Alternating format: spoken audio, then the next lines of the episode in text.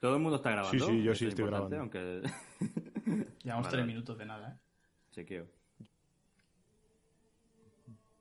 Uy. Está mi compi de piso cantando.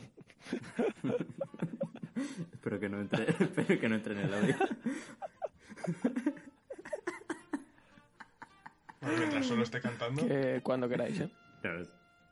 No, cuando quiera el presentador, señor presentador. eh, Yo, yo, yo necesito luz verde de Pablo. ¿Tenemos luz verde de tenemos sonido? luz verde.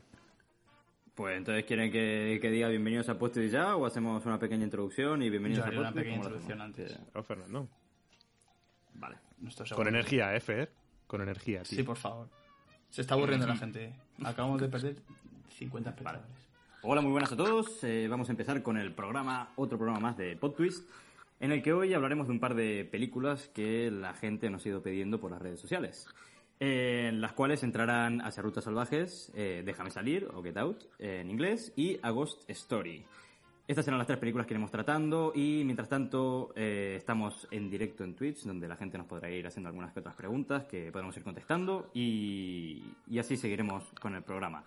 Así que nada, si no habéis visto las películas, ojo, atención spoiler, o sea, parad el podcast, ir a ver las películas, las tres seguidas y después os ponéis a escuchar el podcast y espero que estéis preparados. Así que bienvenidos a Podcast. Plot twist.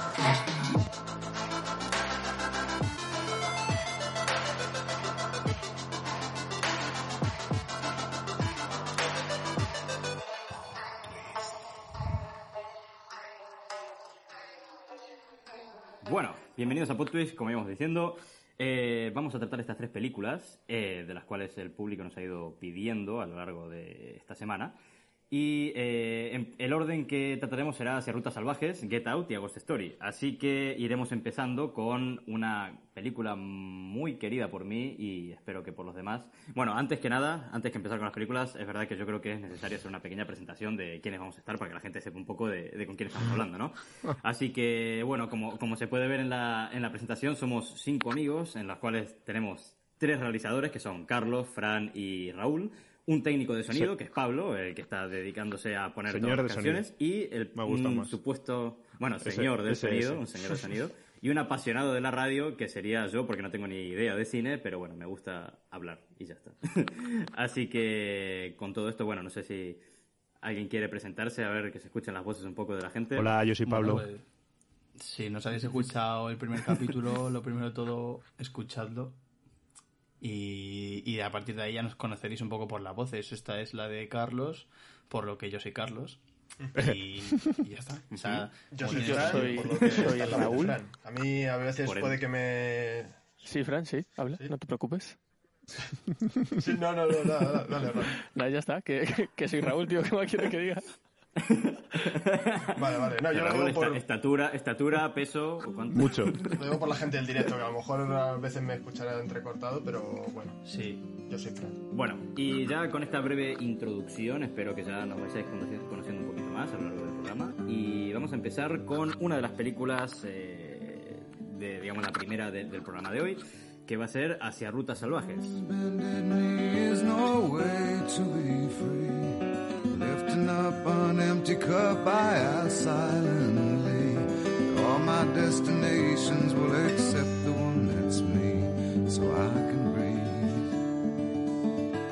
Como se puede ir escuchando en la, en la banda sonora, eh, Hacia Rutas Salvajes tiene este toque de música country, de música de campo. Básicamente, eh, esta película trata de un muchacho que se cansa de la vida social, de, todos los estigmas y los dogmas que están eh, pronosticados en la sociedad y digamos que decide marcharse a Alaska a escapar un poco de la rutina social, donde eh, comienza a escribir un, di- un diario donde se puede ver un poco el día a día que esta persona tiene. Es una película muy interesante porque nos plantea, digamos, un punto de vista totalmente diferente eh, a lo que la sociedad plantea. Y bueno, el director es Sin Penn, que se le puede conocer de, de la, de la película de Harvey Milk, o también salió en la película La vida secreta de Walter Mitty. Y esta película es del año 2007, así que ya tiene unos 13 añitos, ¿Tres? pero yo diría que no envejeció nada mal. Si uno Ah, la- 13, 13, eh, claro, el acentito. Perdón por mi, por mi acento sudameri- sudamericano, pero es- son 13. Son, son 13 años y yo creo que esta película no envejeció nada mal porque aunque se vea a día de hoy, se puede seguir disfrutando bastante de lo que nos puede ofrecer.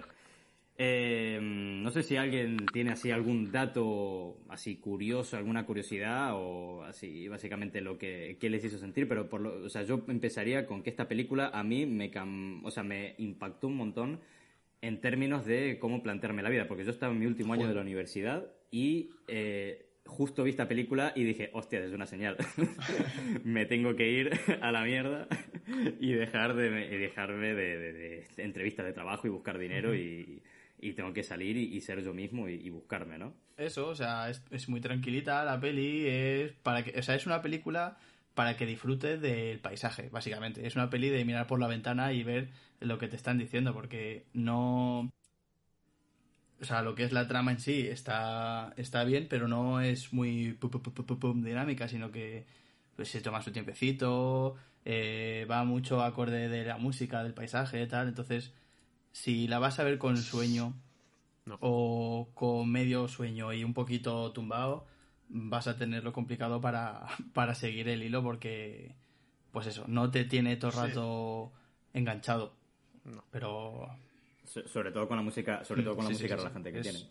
Sí, además yo creo porque es una peli que te enseña como mucho mundo, te enseña mucho de Estados Unidos, básicamente, vamos, no sale de Estados Unidos, pero a la vez es muy, muy intimista, ¿no? O sea, está todo el rato centrándose en, en él y en su desarrollo y, y eso como que hace un poco más pesado porque tiene estímulos externos, lo que es la, el protagonista, pero siempre vuelve otra vez, el, el río reconduce la película a su desarrollo personal. Y eso yo creo que una película que además es larguita, no recuerdo cuánto dura, hace que, que tengas que estar atento. Y sí, si, no, si la ves por la noche lo vas a pasar un poco jodido.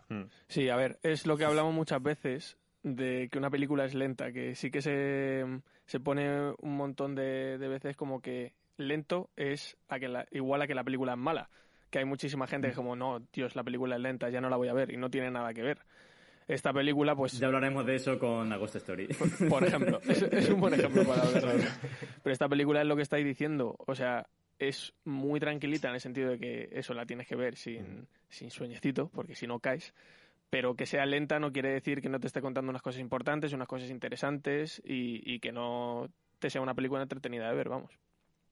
Ujú.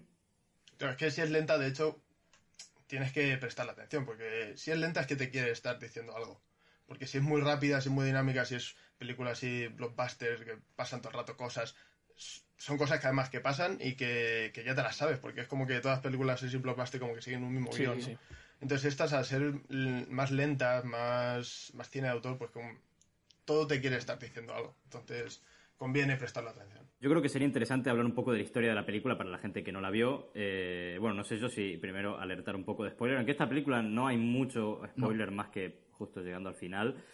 Pero yo creo que es una película que hay que disfrutar del camino. Y el camino que recorre este, nuestro protagonista, desde que sale de la universidad hasta que llega a Alaska, porque digamos recorre todo ese camino, es, son un montón de historias las que ocurre. Y en esta película se podría definir, digamos, como en tres tramos. El primero, el tramo de realización, en el que el protagonista descubre que no quiere, eh, creo que es ser abogado, la, la profesión que, que- de lo que se acaba de graduar, que no, que no quiere dedicarse a eso. Eh, después, mm, de- eh, digamos, como que emprende ese camino donde empieza a encontrar una gente, digamos, del entorno más hippie o más, digamos así, liberal de mente y digamos como que le, le dan fuerzas para seguir el camino que quiere realizar y ya después en su última parte del tramo eh, se encuentra en Alaska donde bueno eh, aprende a cazar aprende a sobrevivir por él mismo digamos por su propia mano. Y digamos que son esas tres etapas las que se divide la película. No sé si alguien- si tenéis así algún detalle más Raúl, Yo, que te veo yo sí, o- yo veo, veo una separación más, eh, más marcada en lo que es su estancia en Alaska, porque ya desde el principio, de hecho, te muestran cómo él llega a Alaska, y lo- es, todo eso lo va alternando con su llegada, a la- o con su camino, vamos. Está la parte del camino y la parte de Alaska. Y es como que va alternando, ¿no? Durante toda la película, desde el principio del camino hasta que conoce a, a los hippies, bueno, conoce un montón de gente en, en su camino. Y hasta que llega Alaska y ahí ya es como que se juntan las dos partes de la película. Vamos, yo es lo que veo, esa, esa separación. no, te- John Krakauer, en, o sea, el- no sé si habéis hablado de él en el libro, el, En el libro. Eh, él, él divide, divide esas etapas que estáis hablando, no las divide ni en sus llegadas ni nada, sino que las divide según la gente que va conociendo, porque cada gente que conoce le marca de una manera distinta. O sea, él tiene un proceso, un proceso de evolución personal que es- está muy definido pues por eso, por lo que decía Fran, porque conoce a los hippies, conoce a no sé quién, conoce a tal. Y claro, o sea, eh, cuando Krakauer documentó esta historia, no la documentó hablando con, con el, con el protagonista, con Chris McCandles, porque, alerta spoiler, estaba muerto. O sea, no... No, Ah, y ojo, eso, basado en hechos Sí, reales. claro, esto, que no lo o dijimos. sea, basada en no, reales, está documentado sobre, sobre la historia que le cuenta el, el propio eh, McCandles, sino que está eh, documentada según va preguntando a todas las personas con las que él se ha ido encontrando. Él les va siguiendo como la pista de todo el viaje que ha hecho y va escribiendo la historia en función de eso. Que por cierto el libro es buenísimo. Igual de lento que Sí. la peli, pero es muy bueno. Pero a mí lo que me mola del libro es como que va... o sea, cada capítulo te describe una situación Sí. distinta, a ver, como todos los capítulos de todos los libros, prácticamente, pero como que es algo que ha pasado solo eso, sin entrar en, en otro momento. Va como por episodio de un videojuego, podríamos decir, algo así. Sí. Y Sí, muy estructurado. Sí, ¿no? está- a mí lo que me leí, porque se lo estaba leyendo Pablo y en un campa y se lo cogí, eh, el poquito que me leí me gustó un montón. O sea, está a mi, a mi juicio muy bien, muy bien escrito y, y de hecho creo que tiene más poder de enganche que la película. Yo lo tengo aquí por casa, tío. No, no le he dado una oportunidad aún. Un pisapapeles precioso. Lo debería. Mm. No, ni eso. Ni para eso. está, está por ahí tirado. Yo, yo la verdad es que esta película sí que sí que es verdad, marcó. No sé, Raúl, si querías decir algo más de, de la película, si te marcó de alguna manera. A mí, lo, a, a ver, es el tipo de películas que me gustan un montón por la parte reflexiva que tienen. De que te las ves y la terminas y te quedas como, a ver, ¿qué está pasando? ¿Qué me ha contado esto? ¿Por qué me siento de esta manera? ¿Qué, qué quiero hacer? ¿Qué no quiero hacer? No sé, creo que a todos nos ha pasado alguna vez que, que hemos pensado o hemos dicho, mira, a tomar por culo, me cojo una mochila, me voy no sé dónde, no sé con qué dinero, no sé con qué nada, pero me Mira, de hecho, de hecho fue con esta película. A mí esta película me la pusieron en filosofía en, en el instituto, la primera vez que la vi. Y bueno, en instituto creo que llegando ya a bachillerato ya quieres buscar, quieres formarte, ¿no? Como, como persona y laboralmente. Y yo un poco pues no, no conocía esto del cine, yo no, no estaba muy metido en el cine. Entonces a mí me llegó esa película y, y tiempo después pues, la vida secreta de Walter Mitty, que también la relaciono un poco. Sí. Pero sobre todo fue con esta con la que empezó, que, que yo me llegué a hacer un planning y todo y pasé un montón de tiempo buscando rutas para hacerme andando o en bici, cruzando toda Europa para llegar a Asia, porque yo estaba convencido yo que quería, quería hacer eso, ¿sabes? Yo quería salir a andar, porque además había buscado un montón de gente que, que lo había hecho, ¿sabes? Y, con sus con sus propios medios, trabajaba donde dormía, tal, cosas así. Pues a partir del 2 de mayo Esta seguramente película. puedas ir corriendo hasta... Sí, Sí, sí. veremos. De hecho, lo voy a Eh, hacer, o sea que, Fran, esta- estas pelis te cambiaron la vida. Pues esta peli primer- podría haberla metido en el podcast Ah, anterior. Sí, ¿verdad? Si hubiese leído esa Sí, línea. Eh, Si hubieras escuchado, ¿no? Si hubieras escuchado el título. Eh, Sí, sí. Que, que- que da la casualidad, la vida secreta de Walter Mitty, obviamente, donde sale Sin Penn, también Sí, siendo el fotógrafo, explorador, así, y es el director de el Sí, mismo sí. director. Porque a este tío le gusta muchísimo este, este estilo de películas y de hecho para esta estuvo esperando para tener los derechos un montón de años. No sé si fueron nueve o diez años porque la familia no, no quería hacer la historia como tal. O sea, recibió un montón de ofertas para pasarla al cine, pero, pero no querían. Incluso la madre llegó a decir que, que había soñado con que su hijo le decía que no se hiciera una película, por favor. Estaban como muy, muy impactados con, con lo que le había pasado. Pero bueno, al final Sí. hablando mucho de Son Pen con ellos y demás, pues decidieron hacerla. Es que normal. O sea, yo creo, por ejemplo, que el hecho de que de que sea tan lenta es re- para relacionarlo con el pensamiento o la decisión de del chaval. ¿Jake se llamaba? No, es que no me acuerdo. ¿Quién? No, No, no, su nombre de explorador, Eh, sino su nombre de nombre. Alex Supertramp. Alex Supertramp es su nombre de explorador. Alex- su Alex nombre Supertramp. normal, Chris. McCandles. Christopher Johnson Chris- McCandless. Christopher McCandles. Eso, eso, Eso. Christopher. Esperamos eso. es para la decisión que toma de que no es algo que se tome a la ligera, ¿sabes? Entonces no es algo que sea eh, eh, no quiero seguir con este modo de vida, me voy y ya está, sino que es algo que, que tiene algo, o sea, perdón, que tiene súper meditado y que no va a ser un cambio drástico de repente, sino que va a ir poco a poco a ver qué es lo que le está deparando porque Sí, sí. no sabe ni dónde va. Bueno, sí, a ver, sabe que va al norte, que va a ir a Alaska, pero no sabe qué se va a encontrar ni qué, ni qué elementos que no conoce van a ser los que le aparezcan. En- que en ese aspecto a mí, eh, o sea, con lo que tanto con lo que ha dicho Raúl antes del tema reflexivo como lo- con lo que está diciendo Carlos ahora, o sea, es que a mí me parece un esta peli es un canto a la unión con uno mismo y de ahí a, a unirse con la naturaleza también. O sea, por eso que decías del tema paisaje y que él Sí, con todo. como que armoniza, él, él lo que lleva es su cuerpo a estar algo tan separado como es lo que es una sociedad estructurada como es ahora mismo y en la que estaba él metido estudiando la carrera, a pues eso, a abandonar todo esa, ese ruido y eh, poder armonizar con todo lo que tenía alrededor. Bueno, no sé si alguien en Twitch que nos esté escuchando ha tenido alguna experiencia de querer irse A la A la mierda. puta mierda. no sé, a, la puta- a algún lugar así recondito, pero bueno, nos puede comentar también si alguien tuvo alguna experiencia así. No sé si, si hay algún detalle técnico que haya llamado la atención de esta película antes de que pasemos a la siguiente. que- No, yo sobre todo que a mí me llama, no, me llama la atención que Son Penn, que, que estuvo mucho tiempo detrás de esta película y que no ha hecho muchas películas como director, ¿no? O sea, hemos visto muchísimas como actor, pero como director, de hecho, no sé cuántas, si lo podréis buscar por aquí, pero no, no creo que son más de 10. Y no sé, me llama la atención que, que tuviera tantas ganas, ¿no? Durante tantos años por hacerse con la historia de, de esta película y poder contarla. Dices, Claudia- dices como director, Sí. Fran. Como director Sí, como ha director. hecho seis pelis. Bueno, no sé un poco. Más que yo, son... Más que yo, seguro. Que mira, nos, nos ¿Que Claudia comentan decía, Carlos? En, en directo que Claudia, por ejemplo, tiene esa sensación de, yo creo, de coger alguna cosa, irse por ahí, también eh, viene de, del confinamiento, de irse a cualquier sitio. Yo creo que estamos un poco igual. Sí. Pero sí, o sea, sí que el espíritu aventurero siempre está ahí presente. Y Juan dice que también le, pa- le pasó esa sensación, pero con episodios del último superviviente. Ese es mi Que, Juan, a ver, ese es mi Juan. A ver, Ah, relacionado Sí, sí, es normal, es normal. puede estar, porque al fin y al cabo este chaval se va a sobrevivir Lo que totalmente. sería gracioso es que después de esta cuarentena todo el mundo decida marcar sus rutas salvajes y al final todo el mundo se encuentra en zonas como Alaska. Justo, justo, justo lo que va a pasar. Justo.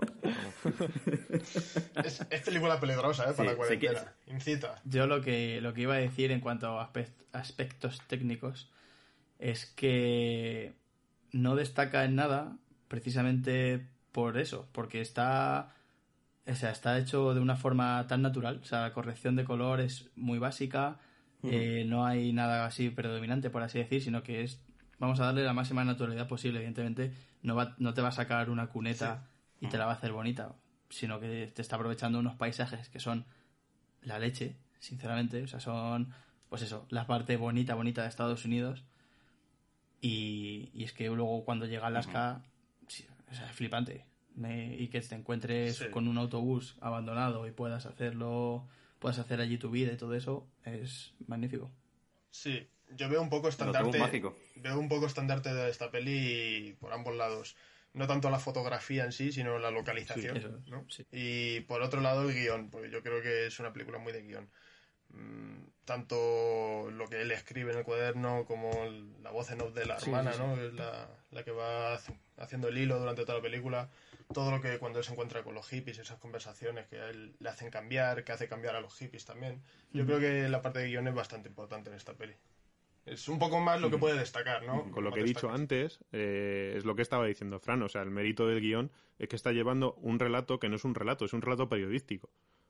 O sea, son, el tío ha cogido Exacto, datos es- a lo largo de todo un tiempo, los ha reflejado en un libro con una narrativa más o menos estructurada, pero adaptar eso a una película, o sea, le ha dado la vuelta a Son Penn en este caso, o el guionista, no sé quién es, ¿eh? igual no sé si es él o, o es otra persona, pero Pues no lo sé. pero es eso, o sea, ha estado ahí. Es un trabajo bastante importante. Es él, es él, es él. Sí, dirección y guion son Penn. No sé hasta Bueno, cuánto habrá y- adaptado no del libro, eh, literalmente, pero. Pero vamos, bien. Sí, yo no sé hasta qué nivel habrá sido fiel, pero Bastante, parece bastante bastante. fiel según, según cómo sigue la parte, la parte de la, narra- de la narrativa. Eh, bueno, y hasta aquí sería un poco lo que veníamos hablando de hacia Rutas Salvajes. Bueno, si la vieron, eh, esta película, bueno, pueden dejar en los comentarios qué les pareció. Y si no, ya se puede ir a ver porque básicamente es una película, Eso es una es, meditación esta es. película. Es una peli para, para reflexionar un poco si es tan o sea, ¿Qué están si es tan productivo el, lo que está propuesto de hacer normalmente de vivir en sociedad tal que sí, o sea, tendrá sus cosas buenas evidentemente, pero creo que es un poco un llamamiento a que estamos perdiendo la parte natural que tenemos, ¿sabes? Entonces, es eso. O sea, es un poco vete al, al bosque y piensa. Evidentemente no hace falta que tengas que sobrevivir ni nada de eso. Que si lo haces, pues mejor todavía, porque vas a conectar con tu yo más, más profundamente, con, incluso con tu yo más animal, ¿sabes? Pero ten cuidado, sobre todo, estudiate bien las plantas. Ahí, ahí lo dejo. No voy a hacer. Que por cierto, hemos hablado de los hippies que salen. La hippie, la hippie Bueno, sale Sí. en, en Es- lo próximo que es- vamos a tratar. O sea, es una actriz que se repite en, en este nuestro capítulo. society. You're crazy breed. I hope you're not lonely without me.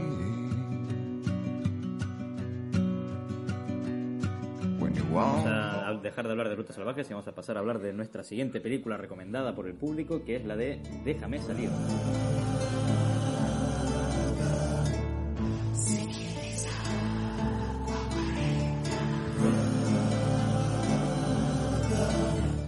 Bueno, Déjame salir, eh, una película que nos trajo el director Jordan Peele. Curiosamente, bueno, es un cómico, pero decidió volcarse a esta, a esta parte del cine, de más terror, suspense, misterio, del año 2017. Y en esta película lo que nos decide traer nuestro director es un tipo de película que nos propone de una manera un poco encubierta, digamos, de todo el terror que puede haber, el, el racismo que puede llegar a haber en Estados Unidos.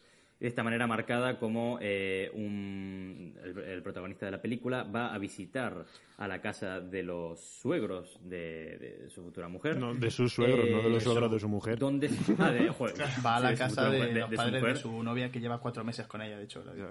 Lo sé porque me la he visto hoy otra vez, ¿eh? O sea, Porque es un película. No me acuerdo de eso. Esta la tengo fría, ¿eh? La tengo fresquita, pero bueno. O sea, fría de. Yo esta la tengo, la, la tengo muy vieja, pero básicamente se va a la casa de los suegros y, y lo que se encuentra ahí, digamos, es un entorno bastante peculiar, porque eh, la, la, la, una, la suegra se dedica a hacer, a de- a- bueno, a hacer hipnosis. Digamos, psicóloga, ¿no? sí, y, psicoanalista y digamos con que la gente psicoanalista, seguramente argentina, y, y, y básicamente, eh, bueno, se dedica a hacer hipnosis como parte del tratamiento para la gente, para que deje de estar estresado, o en este caso creo que era para que deje de fumar, sí, ¿puede ser? Porque lo ven como que es, Sí, para- lo ven como que- que es algo asqueroso y, y quiere quitárselo. Pero claro, en realidad lo que quieren es engancharle para, para hipnotizarle de verdad. No, también quiere O sea, que deje digamos- de fumar porque, sí. para lo que luego va no le interesa que fume. o Claro, sea, para lo que quieren usar a, a Chris no les interesa que fume.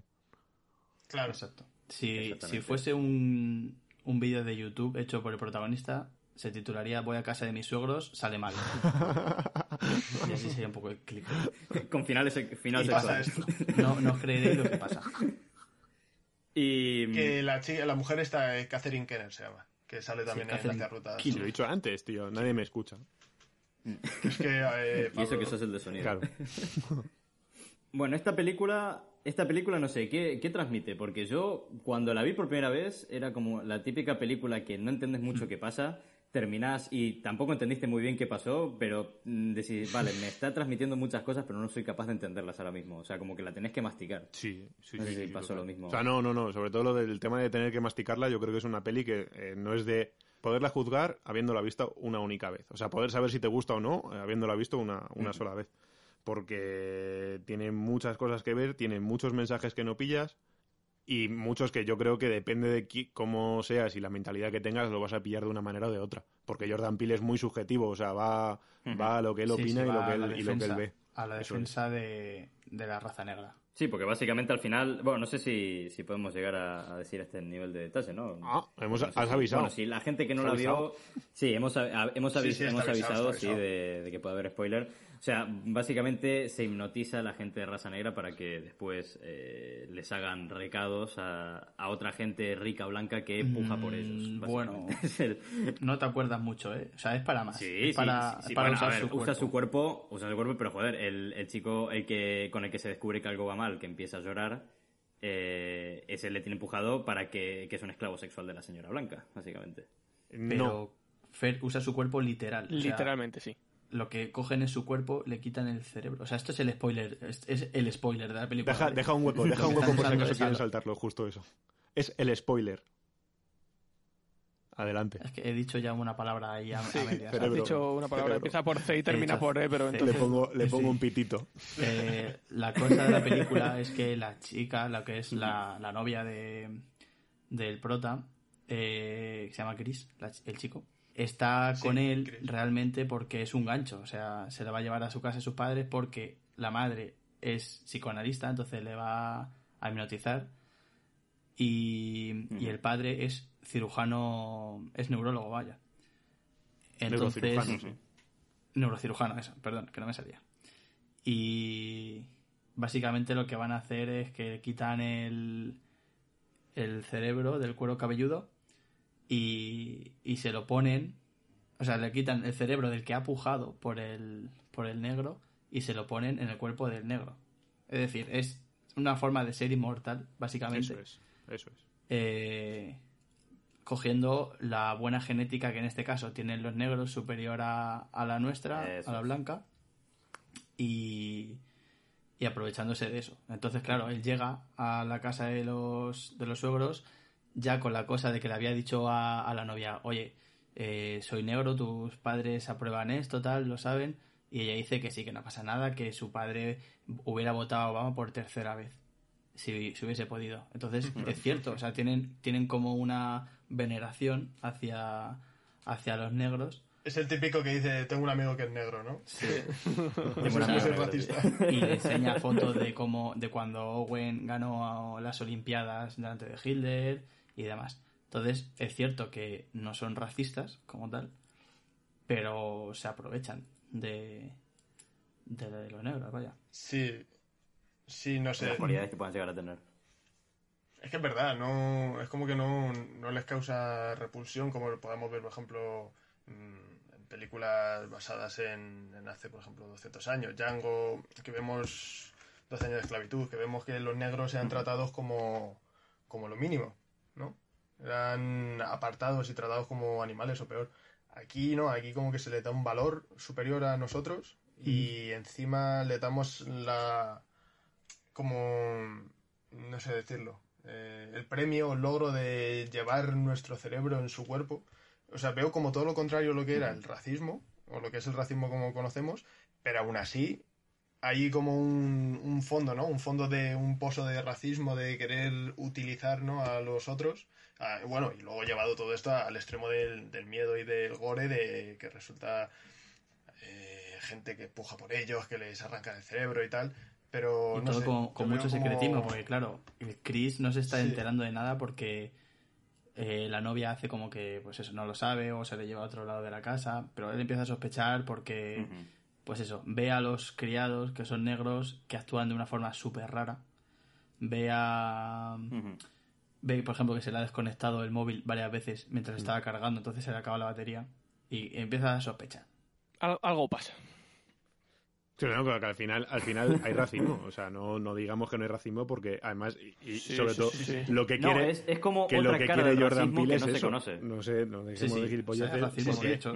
Eso, eso es evidente, El- eso es el- como la, la bandera de el la hombre película. negro es un producto para él. Por Eso mucho es, que es luego tal, aprovechamiento- es venta El pura y del, del negro. De hecho, la, la secuencia Claro. esta en la que... El, es que no me acuerdo si era... Bueno, el que habéis dicho que era el esclavo sexual, ¿no? No sé si estaba en el jardín, lo que estaba haciendo, que, Jardín, que se, le ve. Sí. se le ve que sonriendo y llorando. Que, que empieza, que es por lo que se llama la peli así. que ese momento es como me cago en la hostia, pero ¿qué están haciendo? O sea, que, que a mí lo que me gusta de la peli es que según él va sospechando, te hacen a ti sospechar de todo, claro, empiezan a meterte señales ahí, tal cual, y empiezas a decir tú, ¿qué, qué, qué está ocurriendo? Porque os hemos dicho ya que ha pasado, pero si no cuando lo veis dices, madre mía. Sí. Sí, porque además el tráiler yo creo que no, No, no, no, no. todo esto, ¿no? No, un tráiler claro bien, que no. bien hecho. Claro que no. El tráiler, el tráiler parece como que va a ser eso, que es como la típica película de asesinatos en una casa en medio del bosque. Es que con los así, trailers que corren por ahí a mí no me habría extrañado. Pues, hombre, el título, el título seguramente en Portugal o China o así hubiese sido eh, les quitan el cerebro y se lo ponen en el cuerpo de los blancos. Sí, pero bueno. Y, Sí, podría ser. y eso un poco como argumento, sí. Como aspecto un poco así técnicos, yo me doy cuenta que a Jordan Peele le encanta usar, aparte de actores eh, negros, le gusta mucho las escenas oscuras. O sea, es como aprovechar el negro sobre negro, lo que yo, Sí, sí, lo que yo he llamado aquí en un apunte que tengo el Bob, que es Black Over Black. Oh yeah, ¿eh? Oh, Me mola mazo eso, tú. el, el Boe. y, y, y lo hace muy bien, o sea, porque realmente al tener una escena súper, súper oscura, es muy difícil aprovechar la poca luz que tienes para destacar a una persona que tiene la piel muy, muy oscura. Sí. Entonces, con el- los Hay pocos mucho- brillos que consigue de Eso, la cara, eso, eso, eso, tío. eh, Eso. lo hace súper, súper bien. Y es algo que dices tú, joder, y lo hace aquí, lo hace en nosotros, por ejemplo. Y Yo es no lo- o sea, no lo mejor yo digo- creo que no lo es digo- una cara en la. en No la lo digo a modo de chiste, pero en nosotros, sobre todo, eh, a Lupita Nyong'o, Sí. yo no la he visto en mi vida con los ojos tan abiertos. O sea, y no sé si incluso está dicho aposta por Jordan Peele, decir, tía, abre los ojos porque te voy a poner en un fondo Hombre, oscurísimo. Por supuesto. Y todos en general. En esta O sea, este también, hombre se le ve al jardinero es- Claro, muchísimos Sí, sí, ojos sí. a, Jordan Peele. Jordan Peele usa, us- lleva al extremo, eh, bueno, no al extremo, pero usa bastante el, el concepto de usar al actor como el efecto especial protagonista de la película. O sea, el único efecto especial es el actor, es su cara y, y le saca muchísimo partido. Todos, ya todos. jugando con los, con los contrastes de blanco, negro, tal, pero las caras, o sea, las dos películas que, que tiene así un poco del rollo, eh, da miedo, ¿no? O sea, se quedan Sí, así sí, sí. mirando con, con la, la mirada rota, totalmente vacía. No sé, yo creo que están muy, muy, muy bien dirigidos los Sí, sí, pero sobre todo. ¿sabes qué es eso? O sea, son sobre todo los actores negros. Son buenísimos, buenísimos, buenísimos, tío. O sea, tienen una actuación de la hostia. Y son planos, sobre todo, que son muy largos de cara. Aunque hagan, aunque hagan contraplanos, eh, el plano de la cara lo habrán mantenido, ¿sabes? Aunque luego metan la parte del contraplano. Y aún así son planos súper largos, súper lentos, que a lo mejor se está desplazando hacia adelante muy, muy despacio, muy despacio. Y lo hacen que te cagas. O sea, no sé cuántas tomas les habrá llevado, pero la actuación, porque es una, eso, es una actuación de cara totalmente, la hacen súper bien. Cambian un gesto y, y combinan dos gestos como de por dentro quiero llorar porque por dentro soy otra persona, pero por fuera estoy sonriendo. O sea, lo hacen súper bien. Ahí, Sí. sinceramente, mi 10 a, a la actuación. O sea, creo que Sí, es lo que, aparte del guion, es esta película, es la actuación de ellos. En la secuencia esa que he dicho yo antes, que está él sonriendo y llorando a la vez. Ese es doloroso. Doloroso. Es que eso sí. sí, sí. Dolorosamente bueno. No, y también lo que me gusta mucho de Jordan Peele, que Aparte de su nombre, aparte de su nombre, eh, consigue sacar esta película en un momento muy crítico en Estados Unidos, porque por el año 2017 eh, había habido un montón de casos con- eh, ¿cómo se dice? Contro- controvertidos sobre tiroteos de policías blancos hacia gente negra, eh, el tema de en los Oscars que la gente negra no quería ir a recoger los premios y todo. Es como que mm, estaba jugando, bueno, no jugando, pero justo consigue dar esta película que da un golpe en la mesa un poquito sobre todo el tema racial, el problema racial que hubo y que más o menos sigue habiendo en Estados Unidos ahora, ahora mismo, ¿no? Me parece muy... como una Al final, Jordan Peele, al ser cómico, creo que es una persona que es capaz de observar la realidad desde un punto de vista imparcial y muy, muy crítico. Y entonces creo que consigue Claro. plasmar mucho esto en esta película. sí, sí, que sea humorista, yo creo que para hacer este tipo de películas le viene muy bien, ¿no? Para mm, poder coger lo peor de la sociedad y demostrárnoslo crudamente, yo creo que, que es bastante fuerte. No, que tiene su contrapunto cómico está el personaje, el, el poli este que al final es el que, Sí. el que soluciona todo, todo el conflicto. Que ahora digo una cosita sobre eso, pero dale, Charlie, dale. No, nos dicen, además, a raíz de lo que está diciendo, es que podríamos cambiarnos el nombre de Pod Twist a Extreme Spoiler.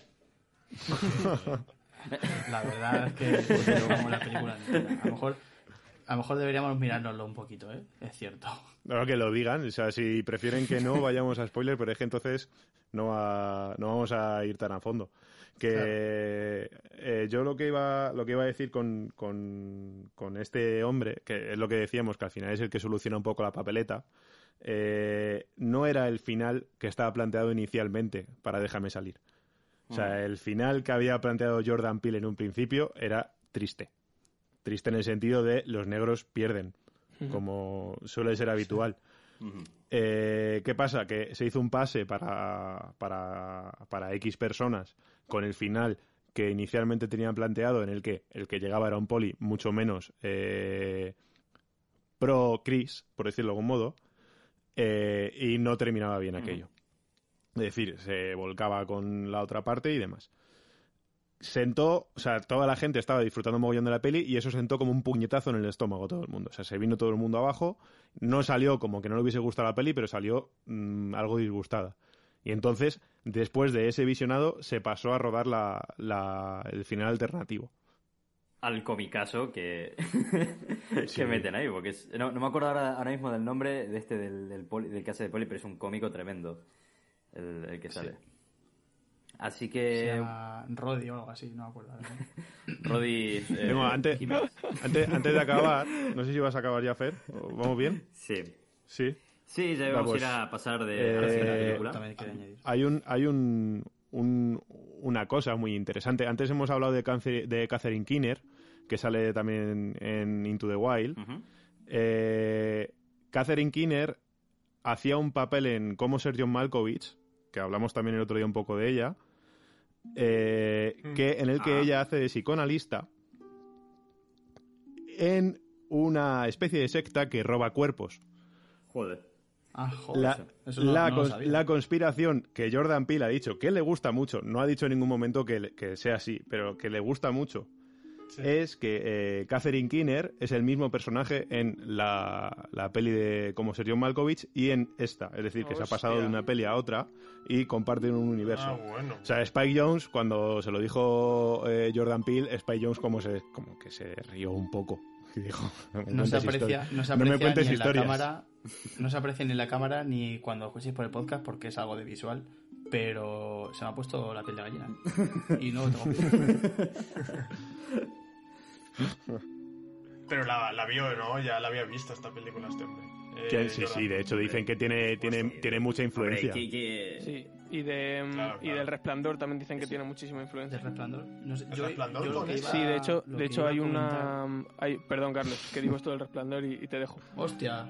Que, que cuando están intentando llamar a Chris, eh, se escucha un anuncio del vuelo 237 eh, que, y luego Peel confesó que era como una referencia para los fans de, de Kubrick. Por la Oh. peli. Ahí, Oh. Ah, No jodo. Los que hubieran escuchado el programa Correcto. anterior ya podrían saber a lo que nos referimos con Hizo escuchar el programa anterior. Yo, yo lo que iba a decir era que justo en el momento en el que Chris llega a casa de, de su novia, eh, cuando se encuentra con el jardinero, o sea, el plano del jardinero es exactamente igual que el plano de Shatter Island cuando Leonardo DiCaprio está mirando a la a la paciente que está como fuera en el jardín, que le mira como una cara súper rara. No sé si ahora mismo caéis en ello. No, ahora mismo no, pero yo vamos. creo que sí. Es, es exactamente igual. Joder. Cuando lo he visto hoy he dicho yo, hostias, no sé si será aposta o qué, pero Qué me parece súper, súper parecido. Entonces no sé si tendrá alguna cosa también con Shatter Island en cuanto a la psico- el psicoanálisis o un poco ahí tema ser, de, sí. de locos. Al final todos los directores luego, ¿no? Como que beben un poco de Sí. todos lados. Y... De esa peli Eso podríamos hablar también, ¿eh? En algún momento. Sí, sí, claro.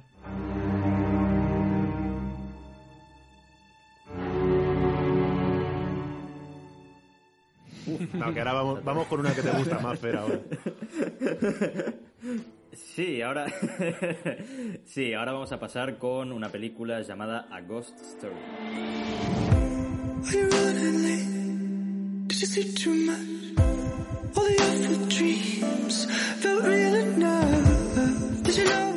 Bueno, esta película, Ghost Story, eh, del año 2017, con director eh, David, eh, David Lowery, que no lo sé si lo pronuncio bien este apellido nunca. La Lauri, que es, eh, es una película que trata, que no sé cómo, o sea, podría ser, digamos, la descripción superficial así un poco de qué es lo que pasa, pero es que después lo que hay detrás es mucho más, no sé, o sea, podría ir un poco por, eh, básicamente, el novio de la protagonista se No es spoiler, ¿eh? Eso no, Eso- eso no eso no es es spoiler. pasa al principio. No, no, no. Esto, esto es el principio. Esto es el principio. Muere y se va paseando con una sábana con dos agujeros. Eso podría ser la descripción muy superficial de, este- de esta película. No es que se vaya paseando, es que está todo el rato en el mismo sitio. Bueno, es verdad, es verdad. Es que encima no pasea él. Es que pasea el entorno Sí, a través es. de él. Que sería más bien. a, a Casey es. Affleck cuando le cuando David Lowry eh, le dijo que sí quería compartir, eh, o sea, que se quería este papel y le dijo, eh, no te puedo decir mucho ahora mismo, solo consiste en que te vas a pasear de, de un lado a otro con una sábana, eh, como si fueses un fantasma. La respuesta de Casey Affleck fue, estoy dentro. A mí, Hombre, yo, a mí también lo, yo también lo estaría. Con emoticono. Como Morty. Con emoticono de sí. fantasmita. Morty, pizza y monit. y Rooney Mara se va a comer una tarta, le dijo. Claro, es que eso, bueno, esta película, sí, básicamente trata de eso, de... Es que, es que no sé, porque claro, si uno se pone a describirlo como una sinopsis, no iría más allá de eso, pero después eh, se basa en toda la, la actuación que hay detrás y, y un poco lo que pasa alrededor del fantasma, es, eh, es yo creo que, que sería todo eso, porque es el fantasma es como el punto común y todo lo que sucede a su alrededor sería la historia que nos quiere contar el, el director. Entonces, eh... claro, entonces al final... eh, yo, yo sé, esta película yo la enfocaría como. Eh, ¿cómo, cómo es? Eh, grief. eh, le- le- le- La tumba. no, no sé la palabra en español. No, no, no, no, tumba no. Es como cuando tenés que pasar por la, el, el duelo. Ah, vale. Duelo, eso. El duelo de cuando se cuando fallece alguien. Sí. Yo creo que sería esa la descripción un poco de Sí, una de eso las en partes de la cuanto- película, en no cuanto a ella. después vamos- Claro, exactamente. Yo, a ver, yo he- hay una lectura que he sacado que es como Esta tiene fresquita. El, el fantasma, sí la tengo bien frescota porque además me la, me la vi anoche. Y bueno, yo la lectura que, que yo saco de esta película eh, es un poco, vamos, no sé, ahora la, la comparamos con las, con las vuestras, pero como que el fantasma, en verdad, o sea, es la historia del fantasma, pero ese fantasma lo crea la propia Rooney Mara. Es que no me acuerdo ahora mismo del, del nombre de la persona, del personaje. Pero bueno, Rooney Mara es como que al, al pasar durante el duelo este, ella crea físicamente ese fantasma como mm, es su recuerdo, ¿no? Es el recuerdo y además s- a mí lo que me parece curioso es que no sale de la casa. El fantasma se queda quieto en la casa, ¿no? Como que no se puede mover o no quiere, pero bueno, yo quiero creer que no puede. Y. y no puede porque hay una escena que luego ponen, te lo ponen en contexto más adelante, que dice, ¿por qué no te quieres ir de esta casa, tal, no sé qué? Y es como que él se quiere quedar. Él no sabemos por qué. Yo- a él le gusta mucho esa casa y o sea- no, no te lo explican, ¿no? Yo creo que es por lo que ¿Te se dice explican? siempre de que la gente que no puede, o sea, que tiene como algo pendiente, o sea, que se ha muerto y se ha quedado con algo pendiente, se queda aquí entre nosotros. Es decir, de hecho sale en muchos sitios, es como algo que se dice Sí, comúnmente, sí, sí. sale en Casper, de hecho también, que mientras tengas eh, algo que, que se está co- pendiente aquí en, en lo que es sería la vida real, tú como una vez que te mueres, te vas a quedar aquí hasta que lo consigas de alguna forma. Entonces, como en la película, en esta, en Agosto Story, eh, el, el prota quiere saber lo que pone en un papelito de la pared, eh, es lo que se queda pendiente y hasta que no pasan, no sé cuánto tiempo pasa en realidad entre... Es un pasa, bucle. Hay un 30, bucle. 40. No se puede contar. Es que es un bucle. Es un bucle. Claro. Claro, por eso, o sea, no, sa- no sabemos el tiempo que pasa, entonces eh, hasta que no lo consigue no se va. Y de hecho es que es así, una vez que lo consigue, ¡pum! a tomar Claro. por culo. Es que No ahí Y eso en el eso. y buscadores de fantasmas eh, lo dicen también. O sea, veo, veo que el argumento en sí, sobre todo del viaje de del fantasma, eh, es un es un laberinto en toda regla. Es un laberinto de lo que él realmente lo que está diciendo Carlos, lo que lo que él ha venido a hacer, o sea, lo, por lo que él se está quedando en, en esa casa. Y yo creo que eh, no lo averigua, o sea, no, no es capaz de averiguar por qué se ha quedado en esa casa hasta que no hace todo el bucle, que eso lo hace, lo que estaba diciendo Charlie, de que pasa todo ese tiempo que no se sabe, o sea, incluso llega a darle la vuelta al tiempo entero y vuelve a, a la misma casa al mismo momento en el que él aparece como fantasma, que recordemos que eh, es él el que hace el ruido que se, que se escucha al principio de la peli, Sí. el, Sí. el ruido del piano. Sí, sí, sí. y es hasta que, hasta que no Sí, se sí, ve a sí mismo mirando a Rooney Mara cómo mete el papelito, no sabe qué es lo que tiene que hacer. Porque está todo el rato pululando y dando vueltas. O sea, se tiene que dar la vuelta a todo el tiempo y volverse a ver a sí mismo para saber qué es lo que está buscando y qué es lo que tiene que hacer. Claro. Sí, pero por eso yo. A ver, por eso digo el que creo que lo ha creado ella, porque el dejar el papelito ahí y tal es como que yo creo que es lo que ella le quiere decir, las últimas palabras, o algo que le quiere decir a él. Mm.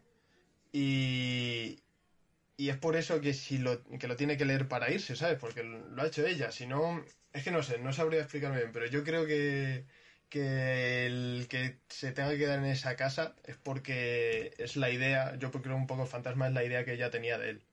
Y que él no quería irse de esa casa y que por eso se queda ahí en esas cuatro paredes.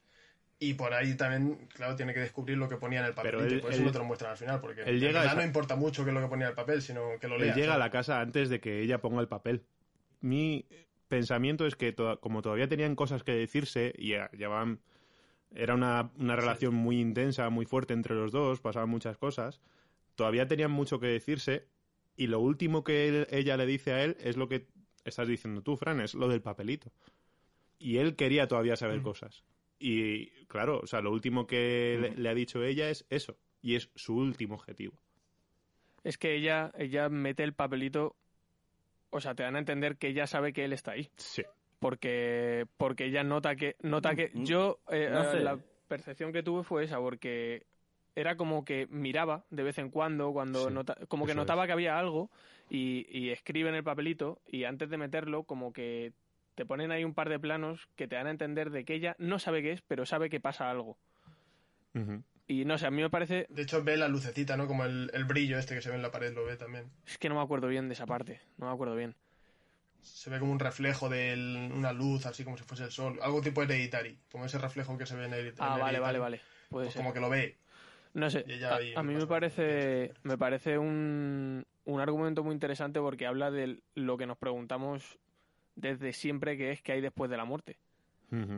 Y no sé, estoy de acuerdo con lo que ha dicho Carlos de que se le había quedado algo como por hacer. Entonces, pero, pero lo que me mola es que lo tratan como una persona. Es decir, es un fantasma, pero al Eso final, es. claro, el fantasma no es más que una persona que se ha muerto. Entonces tiene comportamientos de persona, tiene comportamientos de celos, tiene comportamientos de, de rabia, de, de todo. Y no entiende qué cojones está haciendo allí. Y creo que es un poco el mismo viaje que, que se tiene normalmente. O sea, lo que intenta ver es qué está haciendo ahí, que, cuál, Ujú. es, cuál es su Claro, cometido. Eso interpretado debajo de una sábana, que tampoco es Claro. fácil. O sea, sientes totalmente al fantasma y, y estás viendo una sábana con forma y a medias. O sea, estás viendo una, una sábana levantada. Y, el otro el otro fantasma que ve, el que ve por la ventana, que se saludan y todo, ese desaparece de cuando se da cuenta de que no van a venir. Dice, creo que no van a venir, después de Sí, mucho sí. tiempo esperando. Dice, creo que no van a venir cuando destruyen la casa. De hecho, es cuando destruyen Sí. las casas, cuando la demuelen. Y desaparece. Entonces, es como que ese, esa persona se tenía que ir porque porque al final no tenía nada que decirse con la otra persona, pero entonces ¿por qué se ha quedado? Yo lo entendí como que, que deja ir, o sea, como que se da cuenta en ese momento. Vale, pues ya, creo que no van a volver. Tengo que, tengo que irme yo también. No, no tengo nada que hacer aquí. No, pero eso, yo decíamos antes de que si ya con Déjame salir Jordan Peele conseguía expresar muy bien las expresiones. Bien. O sea, Expresar eh, las eh, expresiones eh, muy bien, sí. Sí, sí, no, no, no- Muy bien, muy bien no decir expresado. la redundancia. Que consigue, consigue, consigue mostrar bien las expresiones. Eh, simplemente así, en un entorno Bob, como dice Carlos, Black on Black, eh, ya este ya sí que lo consigue del todo, porque un tipo con una sábana en la cabeza que se puede entender todos los sentimientos, o sea, Sí, me parece sí, sí. una cosa muy complicada de conseguir y que está muy bien lograda. Y con poco Pero guion, eso ¿eh? sí, las cosas que yo estoy en contra de esta película. Bueno, no es que te- tengo una relación amor-odio con esta película, porque esta le gusta mucho la, la lentitud. Le gusta, o sea, y sé que es necesario, pero yo soy un culo inquieto y a veces que no consigo... Son latinos, son latinos, boludo. No consigo... sí. no consigo que entender muchas veces, por ejemplo, la escena de, hay, hay una escena famosa que es la escena de la tarta, que es la chica se queda cuántos 5 o 7 minutos Cinco, cinco. comiendo Mucho una tarta tiempo, y sí. es un plano de Sí, esa o sea, comiendo una tarta. la peli no es que sea lenta como tal, es que es quieta. Es quieta. O sea, Eso. Sí, eso, eso. es eso, todo el rato en el mismo sitio. eh, y es que realmente no pasa nada más allá que el tiempo. Claro. Y lo que estás Es que- sintiendo. Es que por eso, por eso es quieta, porque él no puede hacer otra cosa que estarse quieto viendo Sí. pasar todo. Es, al final es, es lo mismo que está viendo con él. Claro. Yo me acuerdo que esta bonito. peli, Y puede- yo me acuerdo que esta peli la vi Sí, el tráiler y dije, Dios mío, cuatro tercios, un tío con una sábana en la cabeza. ¿Qué Ya, coño no. es esto? Me la que vi. no es ni cuatro tercios, es menos todavía, ¿eh? Ni idea, pero vamos. Hace curvita, ¿no? Como la Sí, es verdad, es verdad. Quiere, Tiene marquito, representar un poco el, el 8 milímetros, pero no llega a ser 8 milímetros, creo. Porque al fin y al cabo, o sea, está grabado. Bueno, a lo mejor sí, ¿eh? A lo mejor está grabada en 8 milímetros. De hecho, estoy viendo una foto que Datos, es una datos. cámara súper vieja. ¿Sí? Sí, es muy, es muy, muy Sí, chiquita y bastante vieja pequeñita, la o cámara. sea, que que no me sé Se que se 8 nota milímetros porque además tiene grano y no sé si será un grano hecho digitalmente, que imagino que evidentemente estará retocado, pero a lo mejor es grano de película antigua de verdad, de 8 Es milímetros. Y la luz, la luz y todo se ve de una manera bastante curiosa, ¿eh?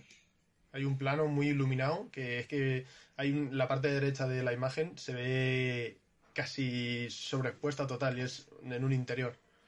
Y yo creo que eso sí, entre los objetivos que habrán usado y el sensor que será antiguo, queda guay. A mí, en cuanto al visual, me encanta.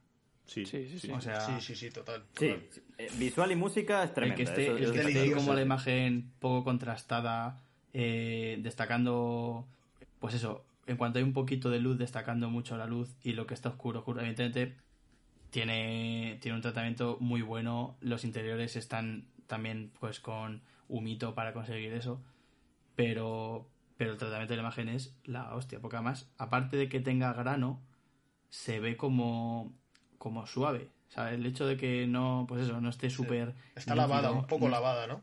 Lavado, Sí, claro, sí, o sea, sí. es una imagen muy lavada, no, no está muy contrastada. Y está súper bien. O sea, transmite, transmite totalmente que aparte de que no está pasando nada, la imagen no te está diciendo nada tampoco. No quiere destacar algo en concreto, o sea, los colores son fríos. Ya. eh, Sí. eso, la imagen muy lavadita. O sea, a mí personalmente es algo que me gusta mucho porque me gusta mucho eh, la fotografía analógica a su vez. Entonces es como un poco ver fotografías analógicas de, de eso. Está muy Sí. bueno. Yo la recomiendo... Bueno, dale, dale. Yo quería también. Bueno, sí. No, iba a decir que el. Es que lo has dicho antes, Carlos. eh, son planos como muy, muy quietos que hacen pasar, a lo mejor, pues eso, dos, tres, cuatro, cinco minutos, un plano que se te hace eterno, pero luego la eternidad se te hace en, en un. En un chasqueo de dedos, vamos. O sea. Hay, hay momentos que pasan un montón, un montón de tiempo y casi. Y no hay corte. No hay corte de cámara. O sea, vemos como la cámara gira al fantasma, cambia la luz y vuelve a girar la cámara, un paneo, y ya han cambiado, a lo mejor han pasado 10 años. Y es como, ¿no? Sí. como que en un momento te puede pasar tanto tiempo y, y que 5 minutos se te hagan eternos porque...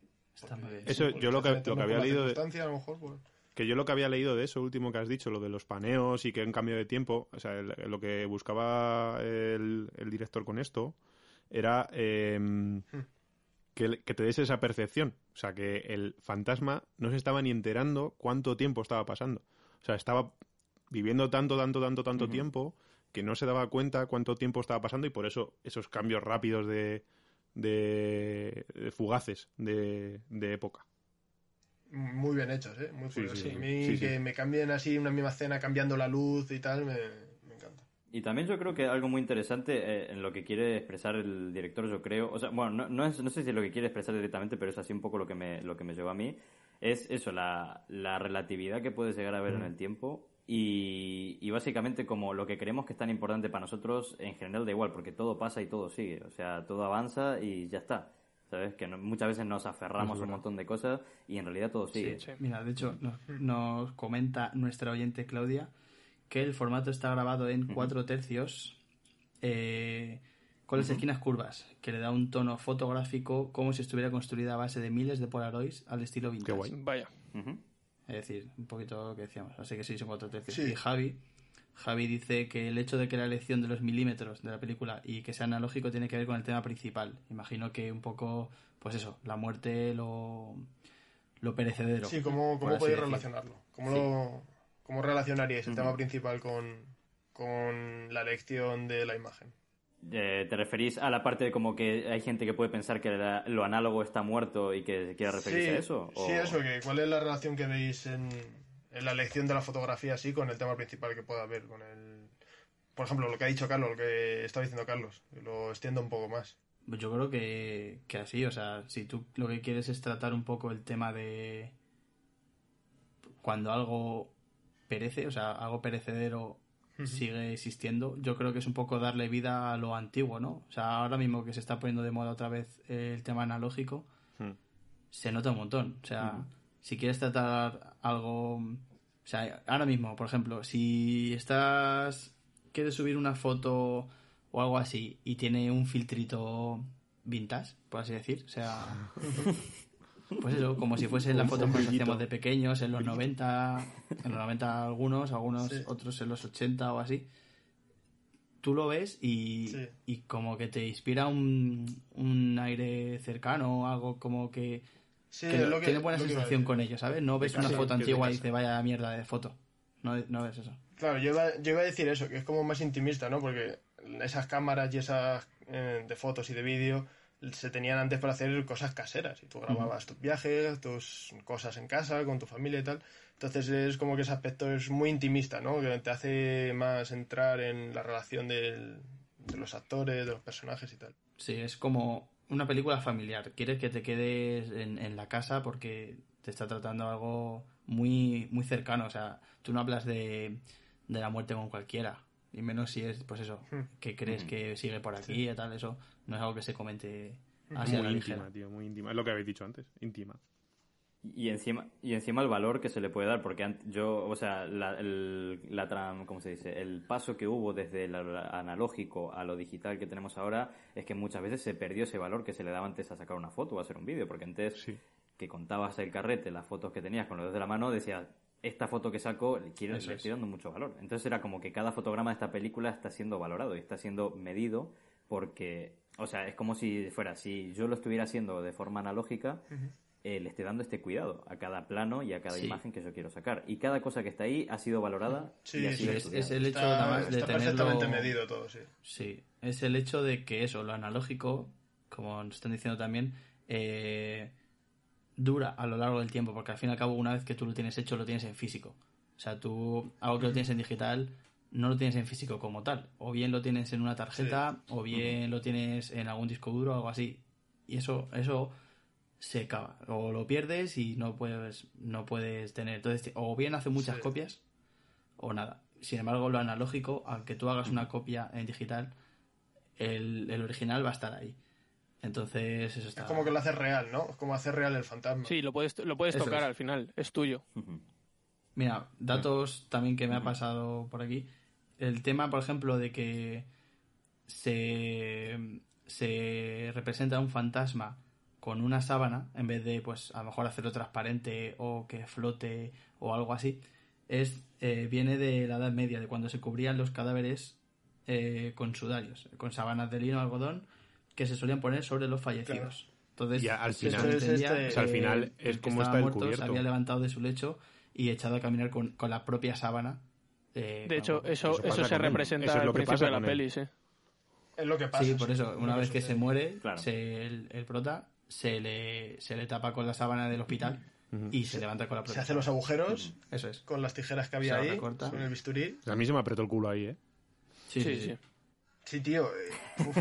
Y la escena, tío, por ejemplo, antes que he dicho que es muy intimista, la escena, en, sobre todo al principio, cuando están en la cama, cuando han subido después del ruido del piano, Sí. escuchan el ruido del piano, ella está asustada, suben los dos a la cama, y es un plano cenital de la cama de ellos dos, Ah, sí, sí, mazo sí. de sí, largo, o sea, dura casi lo mismo que el de la tarta, ¿eh?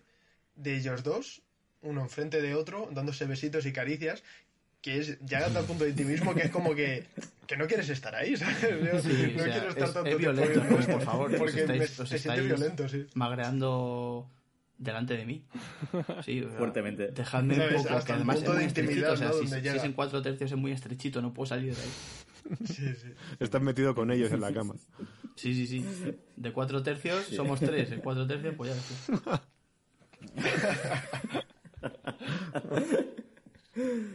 Bueno, pues. A ver, dice Noelia que la sábana... aquí, no sé espera, si. no sé si quiere- Ah, bueno. debe- ¿Qué di- dice Noelia? Dice Noelia, la sábana debería ser más amarillenta para más real con el tema de lo antiguo. Pero yo me he fijado que le dan le dan suciedad a la sábana, ¿eh? Cuando ya ha dado un par de vueltas Sí, a la sí, eternidad, está la sábana un poco llena de mierda, ¿eh?